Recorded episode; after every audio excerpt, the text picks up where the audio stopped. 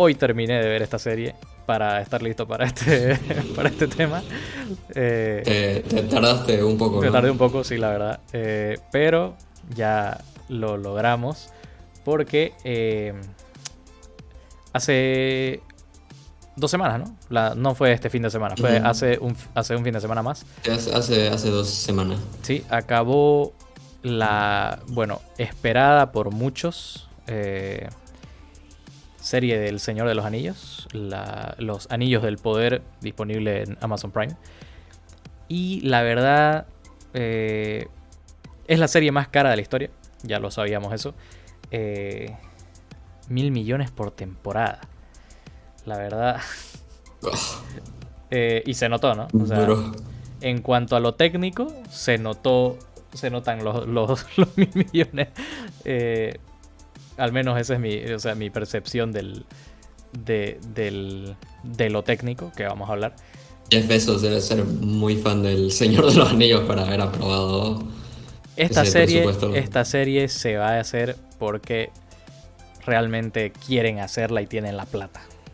Porque incluso antes de que acabe la primera, antes de entrenar, de estrenar la primera temporada, ya estaba confirmada la segunda. Eh, entonces, tienen, le tienen confianza. y bueno, eh, vos, a ver, vamos a ir primero con eh, las impresiones de esta nueva serie.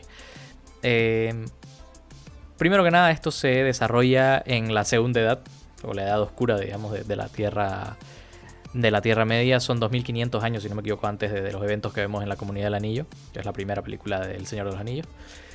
Y, eh, ¿Cuántos años? 2500. Wow. Sí. Eh, bueno, con, como hay elfos en, estas historias, nos movemos en, miles de años, digamos, ¿no? Porque ahora tenemos.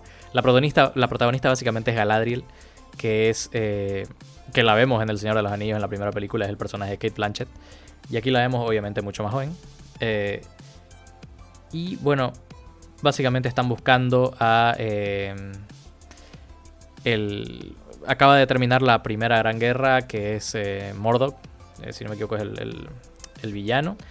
Y lo derrotan y tienen que buscar a su sucesor, que es Sauron, ¿no? Que, desde ya, ya, ya lo conocían, pero que aparentemente desaparece, no lo están encontrando y bueno, Galadriel va a buscarlo con un grupo de, búsqueda, ¿no? Para tratar de eliminarlo, porque supuestamente desapareció. Eh, básicamente esa es la historia y eh, yo quiero saber, Hipster, tus impresiones generales de, la primera temporada. ¿Qué, qué pensás de, de Rings of Power? Bueno, no me gustó mucho. Creo que, o sea, la historia tenía como partes interesantes, pero también partes como que, no sé, no me, no me terminaron de convencer, como que no sabía a dónde iba, no sé, no sé exactamente a qué se refieren, siento, siento que había cosas que hacía referencia a, ciertas cosas que, no, no sé del todo, porque bueno, aquí ya te, voy a lanzar una bomba. Eh, no he visto El Señor de los Anillos. ¿Qué? Así que fui con, esa perspectiva de, así, no sé nada de, la Tierra Media. Así que eh, no sé si, o sea, en realidad he escuchado aspectos de, o sea, críticas de ambos lados. He escuchado que los fans del Señor de los Anillos, sí, los fans hardcore han estado diciendo, diciendo no, es, es, muy mala porque en realidad no, no tiene nada que ver con, con el, el, lore que debería ser. Y igual he escuchado algunos diciendo, no, no, está buena porque, porque hace tal y tal que, que ya, que ya no sé detalles porque, porque no, pero no sé, vos que sé que vos sí sos bastante conocedor de, esta saga, ¿vos qué opinaste? La verdad, eh, tiene, tiene momentos. O sea, te, voy a decir primero la impresión y ya comenzamos a entrar, digamos, a, si respeta el lore y esas cosas. Eh, tiene momentos donde eh, le cuesta arrancar. la principal crítica que yo tengo en esta película, de, este, de esta serie, es que le cuesta arrancar. Eh, los primeros tres episodios más o menos fueron así de, ok, ¿cuándo va a levantar la serie? Así, porque realmente eh, eh, hay una diferencia entre ir, digamos, o sea, tener un desarrollo lento con, con, conversaciones para, digamos, establecer a los personajes, establecer al mundo, o sea que... Pero con esto se pasaron un poco. O sea, que era como que mucha charla, demasiado, eh, demasiada exposición. Y es que Sí, o sea, te quedas pensando así, ¿cuándo, ¿cuándo va a pasar algo? es que era, eh, en algún momento. Eh, se tomaron demasiado tiempo estableciendo los personajes. Y, y, por, un, por un lado lo entiendo porque sí, digamos, tenían que eh, establecerte en un mundo que es gigante y que, y que si no has leído los libros o que si no has visto las primeras las películas del, Señor de los Anillos, tal vez te va a costar acostumbrarte, digamos, o, ubicarte dentro de todo el, universo de lo que es la, la, Tierra Media. Pero como te digo, o sea, si, si, fueran 10 episodios, te la creo que se hayan tomado 3, pero eran 8. Entonces sí se sintió muy lento el inicio, digamos. Y que ya a partir del cuarto levanta mucho y, como que ya arranca, digamos, ¿no? Y, realmente a partir del cuarto es, puta, ¿qué, qué, qué series son, digamos? Pero los primeros tres episodios fueron así de... Mm, ya... Eh, en ese sentido, eh, mi crítica más fuerte sería eso, que le cuesta arrancar mucho y que por eso puede haber, eh, digamos, mm, apartado a muchas personas que agarraron la serie sin conocer tanto El Señor de los Anillos y, tal vez mucha gente no, no, se, no se terminó enganchando, ¿no? para, como fan del Señor de los Anillos, como te digo, a partir del cuarto episodio fue así de, brother, ¿qué sería eso? O sea, eh, mm, no pensé que lo iban a casar tan rápido con, con, el Señor de los Anillos, de entrada. Eh, pensé que iban a esperar para la segunda temporada o algo así, pero ya, o sea, ya te dan te dan las versiones jóvenes de varios personajes y es, así como que, wow, así se creó tal cosa o así, así salió tal este. Y, y sí, o sea, más, yo al menos tomo muchos más positivos que negativos aquí. Obviamente, ya entrando un poco al lore y todo, eh, salieron estas discusiones estúpidas de que, no viejo, ¿cómo puede haber un elfo negro? Eh, un enano negro, digamos, así o sea, la esposa del príncipe de Durin, digamos así. Eh, ese tipo jugó mucho en la, la mala recepción que hubo para esta serie, digamos. Eh, ese tipo de cosas. Y la verdad, ya cada vez que escucho eso me, cansa simplemente leer opiniones sobre series, ¿me entendés? Porque realmente hay gente que no debería tener acceso a, dejar su opinión en internet. Pero bueno. Eh, pero como te digo, fuera de, todas esas críticas, lo más criticable que yo le diría a esta serie es que le cuesta mucho arrancar, que podrían haberse tomado menos tiempo para introducir personajes. Y, prácticamente eh, eso. Porque fuera de todo eso, eh, la verdad, creo que leí un tweet que vos pusiste que, era si House of the Dragon tuviera la fotografía de, de Rings of Power sería perfecta. Pero es porque... Es que, es que me parece impresionante lo que hace visualmente esta serie. O sea, eh, la verdad que se nota todo lo que gastaron en, esta serie porque, o sea, es, bella. O sea, visualmente eh, cada, cada cuadro puedes tomarlo y, y, ahí enmarcarlo porque realmente tiene escenas impresionantes. Es muy, está muy linda. Sí, la verdad que en cuanto a lo visual es hay, pero por lo menos, por lo menos unas 5 o 6 tomas por episodio donde decís, brother. Hay, hay una parte donde Galadriel está yendo hacia, hacia un árbol y están viniendo las, hojas. No es Galadriel, es eh, la reina de Númenor. Está yendo hacia, hacia un patio y están viniendo las hojas por el viento y la están filmando desde arriba y es como viejo. ¿qué, O sea, mucha construcción de escena. O sea, tienen, tienen la verdad que se rajaron en ese sentido. y, también en la banda sonora. Volvió Howard Shore, el, compositor de las películas del Señor de los Anillos, a hacer el, soundtrack de esta serie. Se nota, te, lleva directamente al Señor de los Anillos, a la Tierra Media. En ese sentido. O sea, en cuanto a lo, técnico en esta serie está impecable.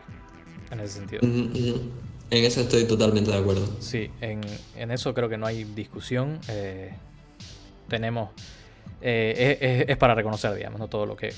lo bueno que han hecho en cuanto a lo técnico. ahora, hay un problema aquí con, el tema del tiempo entre temporadas, tanto en esta serie como en la que eh, la serie que vamos a hablar después, que es House of the Dragon, que van a tardarse cerca de dos años en sacar la segunda temporada. Eh, y eso no sé si le va a jugar mal a la, a la, ya se está volviendo una, costumbre, ¿no? Para estas producciones ya más grandes. O sea, igual, igual The Witcher tardó un montón en salir la segunda temporada. Así es. Eh, bueno, pero la segunda temporada fue por la pandemia, básicamente. Bueno, sí, también, pero, pero no igual en, Game of Thrones igual hubo, No me acuerdo entre qué temporada y qué temporada fue que hubo un, Creo que fue bien largo. Para la última. Para la última tardaron igual así casi dos años sí, sí, o sea, realmente, o sea, ya, ya nos están acostumbrando a que ciertas series no salen cada año, que salen cada dos años, algunas hasta un poco más, y, o sea, eh, en algunas, en algunos casos realmente les hace daño, porque, o sea, algunas series realmente las olvidas hasta, hasta ese entonces y ya cuando sale la segunda, como que tienen que hacer mucho ruido para que la gente que vio la primera la, la retome. Sobre todo por eso, o sea, porque, a ver, estás hablando de una serie que eh, no al nivel de otras series que han sido mucho más divisivas, digamos, pero sí dividió un poco la opinión de los fans sobre todo. Eh, y, y hacer esperar a la gente dos años para ver cómo continúa esta primera temporada, que para mí fue bastante buena, pero que las, o sea, que hagas esperar dos años para ver eso es como que, ¿cuál es tu estrategia con esta serie? Entonces, que realmente, si a la gente, si te costó enganchar a la gente a esta primera temporada, de aquí a dos años nadie se va a acordar. O sea, los que están realmente esperando a la serie se van a acordar de, que aquí a dos años va a salir la segunda. Pero los demás, ¿no? O sea, cuando, cuando lo anuncies, va, como decís, vas a tener que lanzar una campaña de marketing gigante para, para volver a hacer, eh, de, traer a la gente a bordo de esta serie. Porque incluso sabiendo que, ya tenías la aprobación para la segunda temporada, antes de que salga la primera, ¿por qué no la grabaste de corrido? O sea, ya lo hicieron. Ya con, esta, con esta saga hay un historial de eso, digamos. Las tres películas del Señor de los Anillos las grabaron de un, de un tirón, digamos. Eh, fueron dos años de grabaciones, digamos, pero ya lo hiciste todo, digamos, todo el trabajo. Y, si sabías que tenías las primeras dos temporadas seguras, ¿por qué no las grabaste desde el principio y las sacabas de aquí a un año? Em, o sea, me parece, la verdad, bastante ilógico lo que van a hacer con esta serie, hacer esperar tanto a la gente, porque tal vez pierdan mucha audiencia solo por eso. Eh, ¿Qué pensaste de las revelaciones? Vamos a entrar un poco ya a territorio de spoilers, digamos, ¿no? Eh, ¿Las viste venir? O sea, como un no tan conocedor del Señor de los Anillos, como una persona no tan conocedora del, Señor de los Anillos, ¿cómo viste venir las revelaciones? O sea, creo que lo más eh, lo que más estaba especulando todo el mundo es qué personaje va a ser, eh, va a Sauron. ser Sauron, ¿no? correcto. O sea, y, había leído teorías, o sea, leí las teorías de que era el, eh, ¿cómo se llama? El, gigante este. Eh, que termina siendo Gandalf, básicamente. Sí. ¿Es, Gandalf? Eso, eso quería saber, o sea, yo que no, no sé, o sea, le dicen por otro nombre, así que no entendí si, si era Gandalf, porque pensé que iba a ser Gandalf, pero al final no, no estuve seguro nunca. Sí, yo al, cuando cuando antes de que aparezcan las tres eh, mujeres que, le comienzan a decir Sauron, yo cuando lo vi vestido de gris, barbón, que medio que hacía magia, yo dije, este es Gandalf. Es Gandalf el gris, digamos. Sí, o sea, yo, yo que no conozco, igual dije así, ah, este debe ser Gandalf. Cuando llegan y le dicen Sauron, yo dije, ¡ay, qué giro más jodido, boludo! Porque mal que mal te... ya te estabas acostumbrando a este gigante, o sea, y lo estaban, o sea, te lo estaban presentando como alguien bien, y cuando vienen y te dicen Sauron, es como que, bro, o sea, o sea que algo tiene que haber pasado para que este fiera se, se vaya a 180 grados, digamos. Este, por cómo lo estaba, digamos, ayudando la pelosa, no sé de dónde sacaron esa traducción, eh, pero eh, así, le, así sale en el subtítulo de Prime Video, eh, porque en inglés es Harfoot, ¿no? la, la raza de la, de, la, chiquita que lo ayuda. Pero, o sea, prácticamente hubiera sido un giro tremendo, digamos. Y al final también te dan otro giro ahí, como que ellas se equivocaron, porque sí, Gandalf y Sauron son de la misma raza. Entonces sí, digamos, hay como, como por donde se puedan confundir, digamos, ¿no? Eh, pero sí, o sea, con la, con la revelación ya de que, de que Sauron es Halbrand, el, el personaje que ayuda a Galadriel en el, en el mar, digamos, cuando salta. Ahí es cuando ya vos decís, la verdad, eh, no la vi venir desde el principio, pero ya como que podías ir intuyendo que, que, tal vez era este tipo cuando Galadriel comienza a mirarlo de forma rara, cuando ya comienza, comienza a pedir historias sobre su linaje, o sea, eh, podés ir como viéndolo, vos, vos, vos que, cómo, te, cómo te cayó esta revelación, digamos. Sí, yo igual había leído, o sea, entre todas las teorías, sí, creo que cada, cada personaje y medio decía, no, este, este en realidad va a ser, va a ser Sauron. Eh, así que sí, estaba así como que no, tal vez sea este pero ya, ya cuando comienza más o menos el, eh, lo que decís de que comienza a investigar Galadriel, ya sí, sí, dije, ah, no, entonces, entonces sí es este. Pero sí me pareció, me pareció un giro bastante interesante por cómo lo, lo estaban construyendo a este personaje. Parecía que iba a ser eh, otra cosa y, y al final no, así que la verdad que sí me pareció interesante, me parece eh, que no, sé cómo se llamará este actor, pero lo hizo bastante bien a, lo largo de la temporada. La verdad que sí. Eh, muy poco que quejarme en cuanto a las actuaciones, creo, ¿no? Hablando ya de eso. Mm, la verdad, bastante bien mm. actuada la serie. Eh, mm, tal vez no resalta a nadie en especial. ahora sí a la Creo que me gustó el, el príncipe enano. No me acuerdo cómo se llama. Eh, Durin. Durin, sí. La verdad que me gustó bastante, igual la relación con. con. con eh, me, cuesta, me cuesta los nombres con, Elrond. Con Elrond, sí, me, gustó bastante la relación de esos dos personajes. La verdad que sí, es, uno de los puntos bastante altos de la serie, la, amistad entre Elrond y Durin. Eh, es básicamente uno de los de los impulsores de, de, esta historia, digamos, que vemos de, la supervivencia de los elfos, eh, con el Mitril y todas estas cosas, o sea, lo ven, o sea, creo que es lo que le da bastante corazón a, esta parte de la serie, ¿no? Porque realmente son, que al principio parece que no, que ya no se van a llevar bien por, por cómo comienza, digamos, la, la, eh, la por cómo te muestran al principio la serie, en la serie esta relación. Eh, cómo lo recibe, por qué estaba enojado, parecía que no lo iba a perdonar, así como, y como cada vez más lo, tiene que ir dejando entrar nomás de nuevo. O sea, la verdad que lo manejaron bastante bien. Eh, prácticamente eso. Eh, ¿Qué calificación le darías vos entonces a Rings of Power, a la primera temporada? Del 1 al 10. un 7, 6.5 más o menos. Creo que la salva un montón la cinematografía y ciertos momentos de la historia. Sí, yo...